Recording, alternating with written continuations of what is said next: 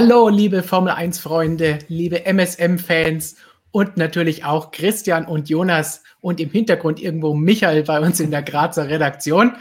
Ich hoffe, euch hat das Rennen genauso gefallen wie uns auch. Zumindest Teile davon waren super spannend und darüber wollen wir, wie angekündigt, heute noch einmal mit euch diskutieren und einmal die vier, fünf Hauptthemen des Tages durchgehen. Danach gibt es wie letztes Mal auch am Montag natürlich nochmal ein ausführliches Analysevideo von Christian, wo er die Reifendrücke und alles durchgehen kann, wie es ihm gefällt.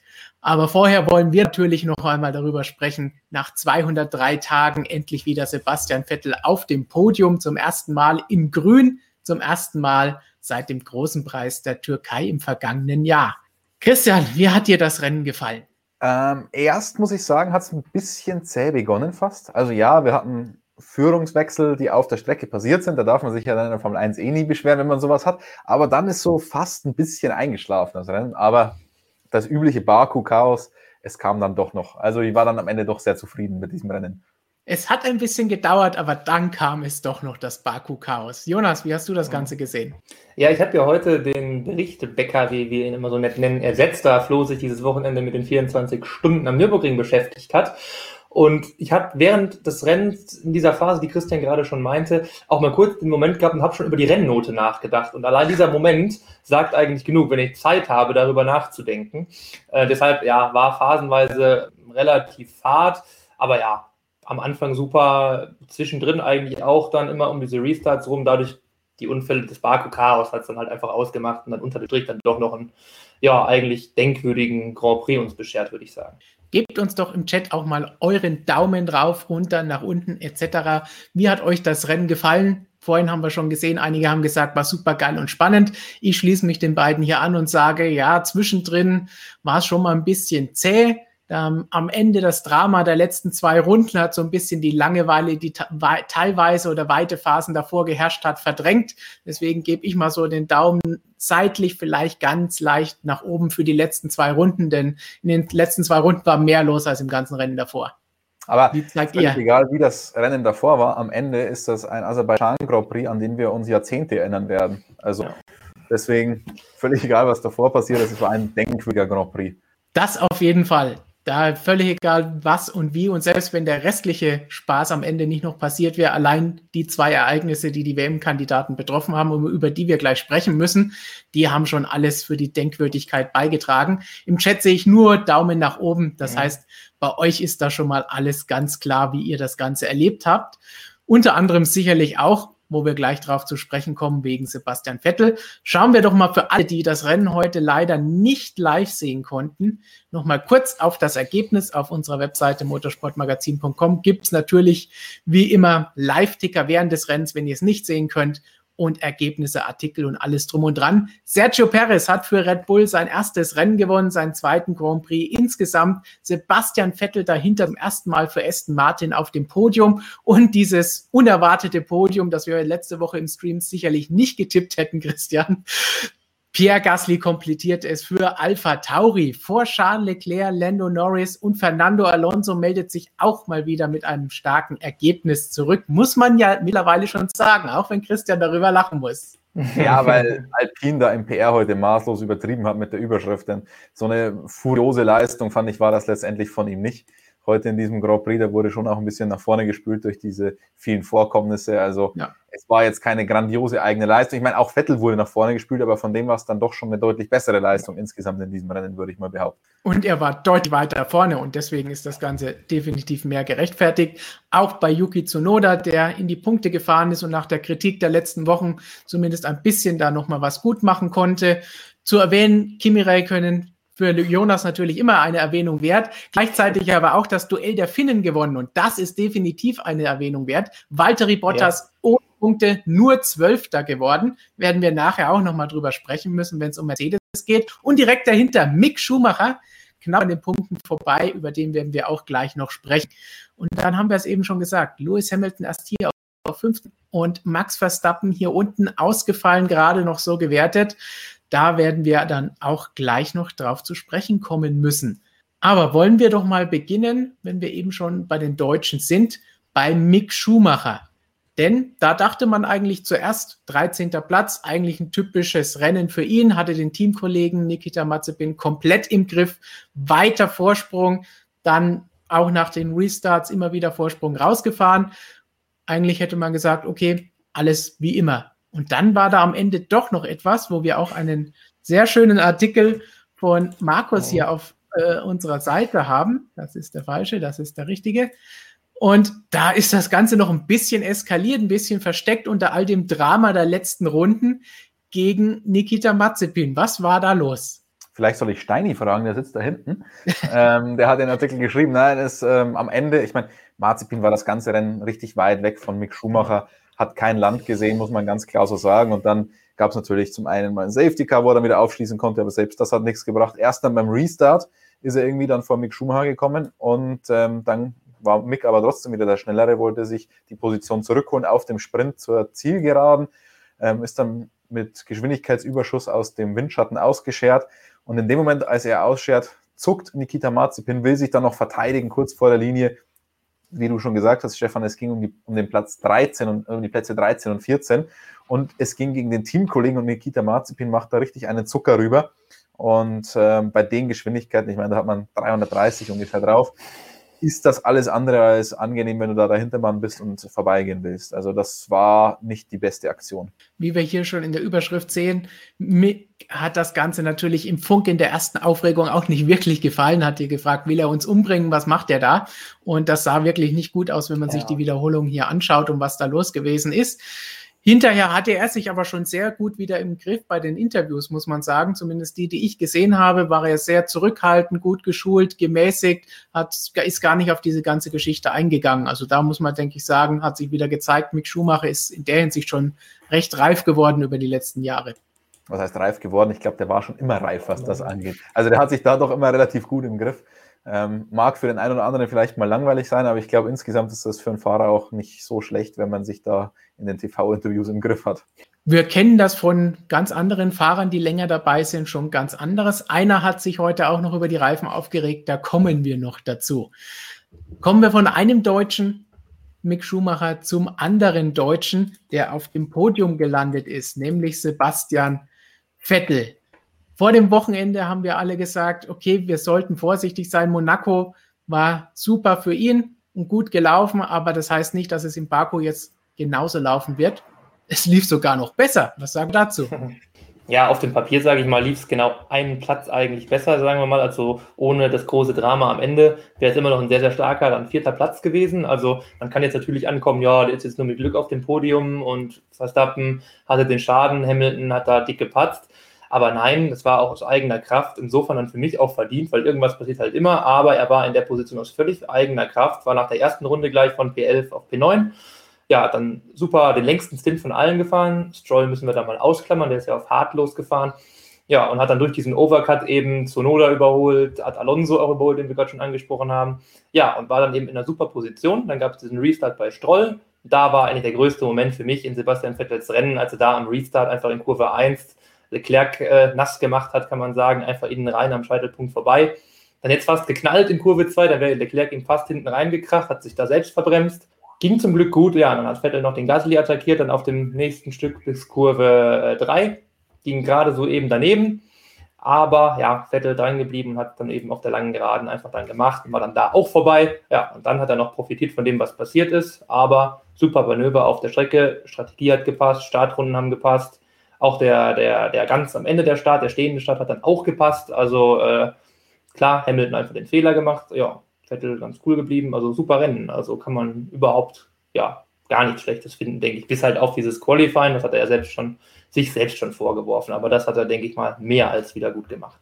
Definitiv, also zweiter Platz, damit konnte vorher keiner rechnen. Und wie du gesagt hast, auch P4 wäre angesichts dessen, was da passiert ist, definitiv schon alleine gut genug gewesen. Christian, was sagen wir jetzt zu dem Ganzen? Ist Aston Martin besser geworden? Denn Lance Stroll war ja auch bis zu seinem Unfall ganz gut dabei für die Startposition und die Verhältnisse. Oder ist es einfach wieder Baku, wo wir wissen, Stroll haben wir schon vorher gesagt, ist da gut, hatten eigentlich gedacht, dass er dann vielleicht das Podium holen könnte. Oder ist Vettel jetzt einfach endlich drin im Saft und ist jetzt im Team und im Auto angekommen? Bevor ich auf diese Frage antworte, muss ich noch einmal ganz kurz klug scheißen, Stefan. Wir haben hier nämlich einen netten Kommentar von der Alpha Kevin. Der schreibt, jetzt weiß Vettel wieder, wie Champagner schmeckt. Nein, es ist ja kein Champagner mehr. Seit drei oder vier Rennen gibt es keinen Champagner mehr auf dem Podium, sondern es ist ja irgend so ein anderer Schaumwein von der Marke Ferrari, kurioserweise. Mhm. So dass Ferrari auch regelmäßig wieder auf dem Podium steht.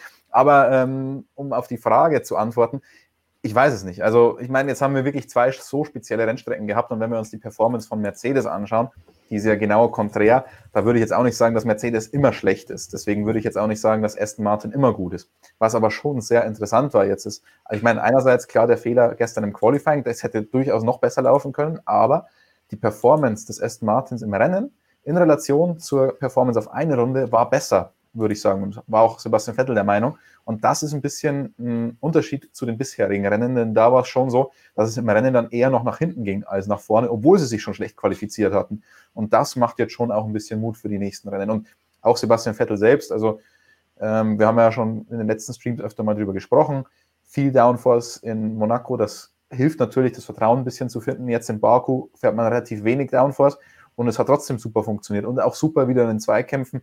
Ähm, das macht jetzt echt schon gut Mut und Sepp hat sich heute nach dem Rennen auch insgesamt, Jonas, du hast ihn ja auch gehört, ähm, der hat sich einfach gut angehört heute, oder?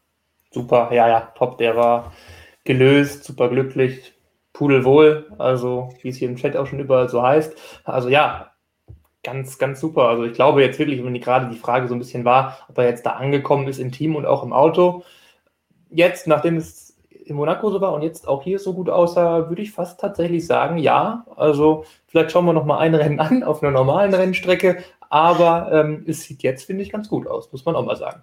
Ja, aber normale Richtig. Rennstrecke, als nächstes fahren wir in Frankreich, das weißt du schon. Also normale ja, Rennstrecke will ich jetzt auch nicht bezeichnen. Habe ich gerade leider gerade direkt mitgedacht, aber danach kommen wir nach Österreich und dann ist wieder alles halbwegs normal. Ja. Das sind 168 normale Rennstrecken in Frankreich.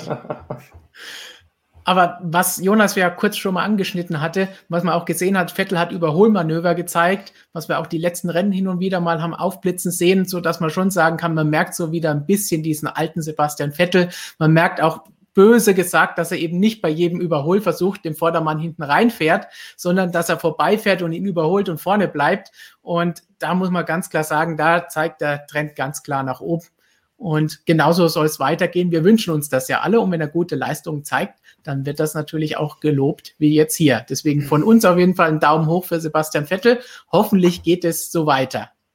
Da stand das Ganze quasi schon drinnen. Totgesagte leben länger. Richtig. Wir haben diese Top 5 extra noch gemacht in unserer letzten Ausgabe unseres Magazins, wo wir gesagt haben, hey, das sind Beispiele, die nach einem Tief sich nach einigen Jahren wieder hochgekämpft haben und da gehört hoffentlich jetzt auch Sebastian Vettel dazu, wenn es in den nächsten Rennen in dieser Saison auch so weitergeht. Mit dabei bei diesen Top 5, die sich hochgekämpft haben, ist Sergio Perez, denn nach seinem Jahr bei McLaren war auch er ziemlich down und am Tiefpunkt angekommen und hat sich dann jahrelang erst wieder hochkämpfen müssen. Heute hat er seinen zweiten Grand Prix-Sieg geholt, den ersten mit Red Bull. Und bevor wir auf Verstappen und Hamilton und was da los war zu sprechen kommen, müssen wir ganz kurz sagen, Paris, gute Leistung, ja, abgestaubt, profitiert davon, was sonst noch so passiert ist in diesem Rennen. Aber er hat die Chance genutzt, anders als das Elben oder Gasly, Gasly in der Vergangenheit gemacht haben, als sie im gleichen Team waren. Aber beinahe wäre es gar nicht dazu hm. gekommen. Was war da los? Ja, zum, zum einen würde ich dir, glaube ich, an dem Punkt sogar widersprechen, Stefan. Ich finde nicht, dass es krass abgestaubt war. Er hat eine Position gewonnen, das war die von Verstappen. Ähm, und sonst hat er sich wirklich in die Position gebracht. Nach, er hat einen einzigen Fehler gemacht am Wochenende, das war im Qualifying in der entscheidenden Q3-Runde, da diesen Verbremser. Die Performance war das ganze Wochenende da. Das war der Durchbruch, hat er gesagt. Ähm, und ich glaube, er konnte es jetzt wirklich bestätigen. Aber äh, wie gesagt, es, der Sieg hing am seidenen Faden, denn zur Rennmitte in etwa hat er Hydraulikdruck verloren und äh, der Druck ist konstant nach unten gegangen mit äh, zunehmender Renndauer. Und Red Bull hatte richtig, richtig Angst, dass er gar nicht mehr das Rennende sehen wird. Und als dann die Rennunterbrechung kam, haben wir bei ihm sofort den Motor ausgemacht und hat den auch in letzter Sekunde erst wieder angeschmissen, den Motor, um möglichst wenig diese Hydraulik da irgendwie zu beanspruchen, damit der Hydraulikdruck nicht noch weiter abfällt. Und das war auch der Grund, wieso er dann direkt nach Zielüberfahrt den Boliden am Streckenrand abgestellt hat nach Turn 1, weil man da auch verhindern wollte, dass es dann irgendwelche größeren Schäden gibt. Bei Getriebe und so weiter muss ja alles sechs aufeinanderfolgende Rennen halten. Und ähm, deswegen richtig Glück gehabt. Wir hören das ja oft. Oh, hing am seidenen Faden und alles Mögliche, wenn, wenn irgendjemand mit 30, 40 Sekunden vorne wegfährt. Vor allem von Red Bull haben wir das Zettelzeiten oft gehört. Aber ich glaube, in dem Fall war es dann tatsächlich so, sonst hätte man das auch nicht so ja. dramatisch aussehen lassen müssen am Ende. Definitiv. Das, er meinte da, halt, das, er meinte auch noch, er hat auf der Aufwärmrunde dann äh, auch ein bisschen langsam machen müssen und deshalb dann auch den Start tatsächlich gegen Hamilton sogar erstmal ja im ersten Moment verloren, weil dann eben die Reifen nicht richtig auf Temperatur waren, weil er da auch so vorsichtig war, um mit irgendwie nicht mal irgendwie hochzudrehen und da nochmal irgendwie noch mehr Last draufzugeben. Also selbst da noch geschont. Und ja, immer noch so ein mini kleines Indiz will, dass es wirklich gestimmt hat, wovon wir, warum sollten wir da nicht von ausgehen, dann ähm, kann man das einfach hernehmen, dann passt es schon. Ja, also und ich bin auch dabei. Also Perez äh, ja, hat den einen Platz gegen Verstappen abgestaubt, aber selbst da muss man sogar auch noch sagen, sein Boxenstopp war ja auch relativ schlecht. Also da und er hat den Overcut ja im Grunde auch gegen Verstappen gemacht. Also da war er eigentlich auch schon fast drauf und dran. Also ich glaube, im Rennen, Rennpace, die beiden, das war so gut wie Augenhöhe dieses Mal. Genau, abgestaubt bedeutet natürlich, den Sieg hat er abgestaubt, wenn der Führende ausfällt, den er nicht angegriffen hätte und auch nicht hätte schlagen können. Das heißt aber nicht, dass seine Leistung schlecht gewesen wäre, genauso wenig wie es bei Vettel oder Gasly der Fall gewesen ist, die auch ihre Plätze abgestaubt haben, in Anführungszeichen, aber trotzdem starke Leistungen für sich gebracht haben. Ja. Keine starke Leistung hat im Vergleich zu Perez Bottas gebracht und den sollten wir in diesem Zusammenhang vielleicht nochmal erwähnen, denn Perez hat jetzt das gemacht, was Bottas sonst macht. Er hat quasi den Bottas gemacht.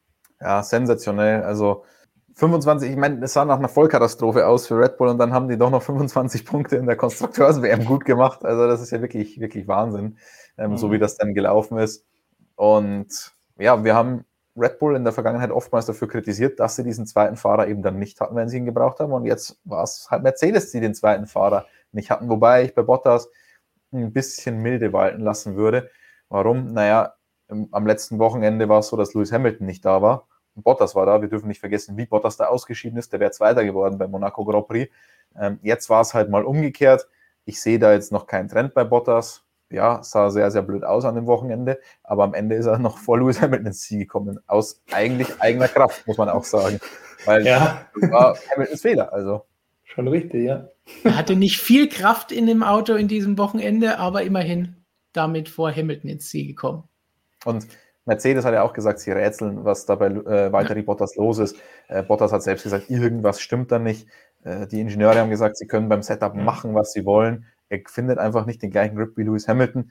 Also entweder ist da wirklich irgendwas am Auto kaputt gewesen oder irgendwas im Argen oder es ist dann einfach dieser Teufelskreis, den wir oft sehen, wenn du die Reifen nicht auf Temperatur kriegst, dann fehlt dir halt Performance und wenn dir Performance fehlt, dann leitest du automatisch weniger Kraft in die Reifen und heizt sie nicht auf und dann bist du einfach in einem richtigen Teufelskreis drinnen ein bisschen den Teufelskreis abbekommen hat sein Teamkollege von Paris, nämlich Max Verstappen. Gestern hatte er schon diesen Unfall, alles soweit im Qualifying wieder gefahren und dann am Ende rote Flagge, keine Chance auf die Pole, die er eigentlich hätte holen wollen, können, sollen.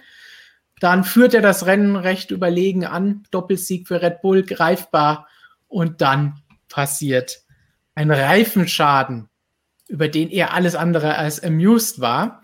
Werden wir auch gleich noch zu sprechen kommen. Christian, gibt es schon irgendwelche Erkenntnisse? Du hast ja, glaube ich, Mario Isola vorhin angehört und mit ihm gesprochen. Was war da los? Ja, ähm, ist ganz witzig, weil wir jetzt den Max Verstappen-Artikel sehen und dass er auf Pirelli schimpft und er hat im ORF-Interview gesagt, naja, Pirelli wird uns eh wieder erzählen, dass da irgendwelche Trümmerteile auf der Strecke waren, wie sie es immer machen. Ihr dürft jetzt dreimal raten, was Mario Isola äh, mir gerade erzählt hat. Ähm, aber ich muss dazu sagen, es ähm, passt schon so. Also ich will jetzt da nicht zu sehr ins Detail gehen. Die Details haben wir zum einen noch in einem extra Artikel und ihr dürft euch natürlich auch noch über ein Analysevideo freuen. Deswegen hier jetzt die Kurzversion. Es ist jetzt nicht so, dass der hintere linke Reifen der wäre, der in Baku besonders beansprucht wird. Ähm, es ist eher der hintere rechte Reifen und deswegen geht man davon aus, dass es nicht mit dem Reifen an sich zusammenhängt, nicht strukturell ist und auch nicht mit der äh, mit, mit dem Verschleiß des Reifens oder mit dem, weil das waren ja beides Reifen, die schon relativ alt waren, 29 Runden glaube ich, bei Lance Stroll, bei Max Verstappen waren es 33 Runden, wenn ich mich recht entsinne. Und jetzt haben manche gesagt, ja, die, die, waren einfach so lang drauf und die waren schon so verschlissen, dass sie dann in die Knie gegangen sind. Davon geht Pirelli nicht aus. Die ursprüngliche Prognose war auch, dass die locker 40 Runden halten sollen, die harten Reifen. Und man geht bei Pirelli davon aus, dass es ein Trümmerteil war, das auf der Strecke lag oder verschiedene Trümmerteile, die auf der Strecke waren. Denn man hat bei den anderen Reifen keine strukturellen Probleme erkannt, die ähnlich lang oder sogar noch länger auf den Autos drauf waren. Und man hat bei Lewis Hamilton, ähm, als er dann gewechselt hat in der Rotphase, am Reifen auch noch an der, am hinteren linken Rad auf der inneren Schulter einen Cut gesehen, sechs bis sieben Zentimeter groß. Ich habe das Bild gesehen, wir dürfen es leider nicht verwenden, das Bild, aber man hat ganz klar einen riesengroßen Cut gesehen und der kam hundertprozentig von irgendwelchen Trümmerteilen. Deswegen gehen wir aktuell davon aus, aber das war auch erst nur die erste Analyse. Die Reifen gehen jetzt schnellstmöglich nach Italien. Normalerweise werden die immer verschifft, ist ja keine Eile dabei, ist ja relativ viel Volumen und Gewicht. Die werden jetzt morgen wirklich mit dem Flugzeug nach Italien geflogen ins Labor. Nicht nur die kaputten, sondern auch noch äh, intakte Reifen. Dann werden die alle genau analysiert und dann sollten wir spätestens vor dem Frankreich Grand Prix oder kurz vor dem Frankreich Grand Prix mehr wissen. Das wird auf jeden Fall nötig sein, denn wie gesagt, Pirelli wird gerne und oft kritisiert. In dem Fall sind sie vielleicht gar nicht dran schuld gewesen. Lässt sich jetzt auch schwer weiter darüber diskutieren. Genaue Details, wie gesagt, dann morgen in dem Video von Christian, wo es allgemein darum geht und natürlich auch eure Fragen beantwortet werden. Wenn ihr also Fragen habt zum Rennen, stellt sie mit dem Hashtag AskMSM in den Kommentaren unter jedem unserer Videos. So, sportlich war bei Max Verstappen eigentlich alles soweit in Ordnung und klar. Er hätte das Rennen gewonnen. In der WM hat sich nichts verändert. Er ist immer noch WM-Führender. Das ist eigentlich das einzige Positive, das er mitnehmen kann jetzt nach diesem Rennen. Das naja. wiederum. Hm. Naja, also die, die Zeit äh, hilft ihm jetzt vielleicht, kann man sagen, weil er die WM-Führung gehalten und ein Rennen weniger to go, aber es war halt ein klares Red Bull-Rennen, ein klares Verstappen-Sieg-Rennen. Also von daher kann man damit, glaube ich, nicht zufrieden sein, weil er hätte den Vorsprung ausbauen müssen. Und das hat er jetzt nicht. Also von daher ist das, glaube ich, nichts, was irgendwie positiv hängen bleiben wird bei ihm. Gut, aber Hamilton hat natürlich auch keine Punkte geholt. So gesehen ja. bleibt es bei null. Zumindest also, in die andere Richtung, das stimmt. Er, er, war ja erstmal richtig, richtig, richtig sauer, verständlicherweise, als Logisch. er da ausgefallen ist. Ähm, hat am Funk ordentlich geflucht, hat das Lenkrad rausgeschmissen, hat dann am Ende, wie wir hier auf dem Bild sehr, sehr schön sehen können, unser Fotograf stand direkt daneben, gegen den Reifen getreten. Man sieht übrigens, er ist Linksfuß, oder? Äh, könnte ja. vielleicht die holländische Nationalmannschaft sein bei der EM? Man weiß es nicht. Ähm, also der war richtig bedient, aber ich glaube, nachdem er dann gesehen hat, was dann noch passiert ist, da war er dann wieder einigermaßen, natürlich ärgert es ihn weiterhin, dass er jetzt diese Punkte nicht noch weiter gut gemacht hat auf Hamilton, nicht den Vorsprung noch ausgebaut, aber ich glaube, er kann jetzt doch wieder einigermaßen beruhigt äh, heute Abend einschlafen. Auf jeden Fall besser, als wenn Hamilton Zweiter geworden wäre oder gar das Rennen noch gewonnen hätte. Wenn wir ihn schon ansprechen, sprechen wir doch auch noch über Lewis Hamilton und was da am Ende passiert ist.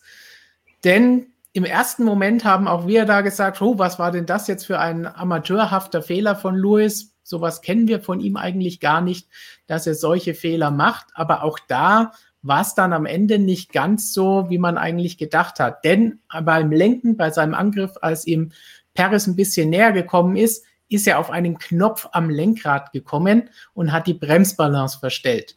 Klingt jetzt ein bisschen seltsam und normalerweise versuchen die Teams bei diesen Lenkrädern auch alles zu unternehmen, damit das nicht passiert. Wir haben jetzt hier auch mal ein Formel 1 Lenkrad, die alle natürlich maßgefertigt für jeden Fahrer einzeln sind. Also da sieht keins wie das andere aus und teilweise von Rennen zu Rennen sind die unterschiedlich. Und hier sehen wir auch unten BB- minus und BB plus. Einmal hier auch mit dem schönen roten Pfeil gekennzeichnet. Das ist zum Verstellen der Bremsbalance bei diesem speziellen Lenkrad kann bei jedem anders aussehen. Und was man bei dieser Skizze hier sehr schön sieht, ist eben dieser Schutz, der normalerweise um diese Knöpfe und Schalter herum angebracht wird, damit sowas eben nicht passieren kann, dass man versehentlich da irgendwas macht. Diese Knöpfe haben auch eigentlich einen Widerstand meistens, je nachdem, welche Funktion sie haben, damit man draufdrücken kann und weiß, den habe ich jetzt auch wirklich gedrückt ist da sehr viel Inspiration von Kampfflugzeugen und Ähnlichem mit dabei, weil auch da ähnliche Materialien zum Einsatz kommen und auch ähnliche Bedingungen herrschen. Das heißt, normalerweise sollte das nicht passieren können und wie wir Mercedes kennen, werden sie da jetzt sicherlich auch sofort am Lenkrad arbeiten und das versuchen zu verändern, auch wenn die teilweise natürlich auch wieder eingefroren sind in diesem Jahr. Ja, Stefan, jetzt, das war jetzt fast ein Lenkradvideo von dir. Das ist eigentlich jetzt das geforderte Lenkradvideo, auch wenn es um ein anderes Lenkrad ging. Aber so viel zum Lenkrad und der Bremsbalance. Mhm. Aber jetzt nochmal zum Rennen allgemein. Jonas, Lewis Hamilton hätte ja. fast gewinnen können, wäre auf jeden Fall sicher Zweiter gewesen, hätten wir am Freitag nicht gedacht. Nee, also das war, war ja schon wirklich sensationell. Also ich meine, im Rennen hatte er an für sich keine Chance. Also ja, am Ende, man hat es dann ja auch gesehen, er hat ja alles versucht. Das hat er wirklich. Er war immer dran an Perez, er war immer eine Gefahr. Er war zweimal, dreimal vielleicht kurz davor, so halbwegs mal einen Angriff lancieren zu können, aber es ist ja nie wirklich dazu gekommen. Also der, der Checo hatte das schon ganz gut im Griff, muss man sagen. Ähm, Im Mittelsektor ist der Hamilton einfach nicht mitgekommen, hat er ja auch schon relativ früh gefunkt. Und ähm, was war der? Ja, genau. Ähm, ja, auf der Geraden ging ihm dann da irgendwie einfach, ja, der Saft aus, obwohl ja Mercedes dieses krasse äh, Low-Downforce-Paket dann irgendwie noch versucht hat am Samstag, der ganz spät drauf gekommen ist, ähm, aber hat halt trotzdem nicht gereicht irgendwie dann. Ne? Also, aber von ihm, ja, gut, er hätte jetzt, sage ich mal, unter normalen Umständen, wenn jetzt er da nicht abgerutscht wäre bei dem Manöver gegen Perez da am Start, hätte er auch vorher schon die maximale Schadenbegrenzung, sage ich mal, um die es nur ging, hätte er die mitgenommen und hätte eigentlich alles gemacht, was man als ja, Weltmeister und, und Mann, der wieder Weltmeister werden will, tun muss, dann mitnehmen. Ja, von daher, die Overcuts von Red Bull da, die waren äh, ja gnadenlos halt einfach. Also da keine Chance. Aber ähm, man, ähm, Christian, man hat es Tote Wolf schon angemerkt hinterher, dass das Ganze schon tief gesessen hat. Ja, schon. Also der war teilweise relativ kurz angebunden, äh, was, was seine Antworten anging er hat jetzt aber schon auch noch gesagt, das waren jetzt zwei sehr spezielle Rennen und er selbst Tiefstapel Toto höchstpersönlich geht davon aus, dass diese zwei Rennen jetzt eher zwei Grand Prix waren, in denen Mercedes einfach unterdurchschnittlich performt hat, dass es jetzt nicht ähm, an der Tagesordnung ist und er hofft natürlich dabei Recht zu behalten. Ähm, ganz kurz vielleicht noch, weil die Frage jetzt öfter im Chat kommt, sehe ich, Louis hat was von Magical gesagt und nicht von Bremsbalance es handelt sich dabei um einen extra Knopf, soweit ich das verstehe, ist es so etwas ähnliches wie ein Shortcut. Ähm, bei der Bremsbalance müsste ich relativ viel drücken, um die Bremsbalance extrem nach vorne zu verstellen. Und deswegen gibt es einen extra Button offenbar am Mercedes-Lenkrad, der Magical Button ist, oder der Magic Button. Und der verstellt die Bremsbalance fast komplett auf die Vorderachse. Warum mache ich das? Das mache ich, um die Bremsen ganz, ganz stark aufzuwärmen und da geht es dann bei Mercedes aber weniger um die Bremsen, sondern es geht darum, ich meine, die Wärme von den Bremsen muss ja dann auch irgendwo hin, die Hitze, die geht dann in den Radträger, vom Radträger in die Felge und dann von der Felge in den Reifen. Also im Endeffekt hat man diese Funktion, um die Vorderreifen aufzuwärmen und deswegen da ein Shortcut-Button, um die Bremsbalance komplett nach vorne zu stellen und nicht da ewig die ganze Zeit, weil ich meine, diese Bremsbalanceverstellungen, die die Fahrer während der Fahrt vornehmen müssen, die sind minimal, um die für die einzelnen Kurven einzustellen. Da muss ich jetzt nie 20, 30 Prozent oder sowas verstellen. Und genau das kann ich mit diesem Magic Button machen. Und ähm, darum ging es in dem Fall und, und bei dem Funkspruch. Insgesamt für Mercedes auf jeden Fall zwei äh, ernüchternde Rennen mit schwachem Ausgang, schwacher Performance. Mal schauen, wie es da jetzt weitergeht. Wie gesagt, Frankreich ist wieder eher eine permanente Rennstrecke, viele permanente Rennstrecken, wie wir vorhin schon gesagt haben. Da kann schon wieder alles anders aussehen. Für den WM-Kampf ist das natürlich klasse. Und in der Konstrukteurswertung haben wir jetzt das ungewohnte Bild, dass Red Bull mit einem großen Vorsprung vor Mercedes führt. Das gab es auch schon lange nicht mehr. Und ich glaube, da wird es für Mercedes in diesem Jahr fast noch schwieriger als in der Fahrerwertung. Ja, also wenn Perez und Bottas beide so weitermachen wie zuletzt, auf jeden Fall. Also, aber wie gesagt, Bottas wird auch schon wieder ein bisschen besser werden. Gut, wir werden bald sehen, wie es weitergeht. Schon in zwei Wochen, am übernächsten Wochenende geht es in Frankreich weiter. Dann wird Christian auch wieder live vor Ort an der Rennstrecke sein und für euch recherchieren. Und morgen gibt es natürlich noch mehr Informationen, wie gesagt, auf unserer Webseite und in unseren Videos hier. Verratet uns natürlich auch, wie euch diese Streams am Rennsonntag mit einer kurzen Zusammenfassung, Diskussion und Infos und Analyse gefallen, ob wir das Ganze so weitermachen sollen. Stellt eure Fragen, damit wir sie noch in den kommenden Videos beantworten können. Und ansonsten würde ich sagen, wir haben gesagt, Totgesagte mit Sebastian Vettel leben länger. Das hat jetzt funktioniert. Wie gehen wir jetzt zum Frankreich Grand Prix? Was freut ihr euch schon darauf? Nein, Nein. ja, ähm, geht leider nicht. Tut mir leid. Ich muss zum Glück nicht dahin fahren, Christian. ich sag mal so, da wären mir drei Rennen am Red Bull Ring lieber gewesen. Mhm, ich glaube auch. Mit diesem Schlusswort verabschieden wir uns. Keine Sorge, eure Fragen haben wir alle auch im Chat gesehen, auch die Superchats, die werden wir spätestens bei MSM Live am Mittwoch wie immer um 17.30 Uhr beantworten oder in dem Video von Christian, wenn wir eure Fragen zum Rennen durchgehen. Und damit wünschen wir euch noch einen schönen Sonntag. Viel Spaß mit Motorsportmagazin, was ihr dort alles noch lesen könnt. Natürlich von Jonas, wie alle Artikel von ihm geschrieben. In unserer Printausgabe die nächsten Tage könnt ihr sie euch noch sichern. Danach kommt schon die neue. Das heißt, jetzt schnell bestellen, denn es ist natürlich alles zeitlos darin. Eigentlich werden die Artikel nur noch besser, wenn man sie nicht sofort liest. Also bestellt euch euer Magazin und dann seid ihr auch immer informiert. Und damit sagen wir, ciao, bis zum nächsten Mal. Adios.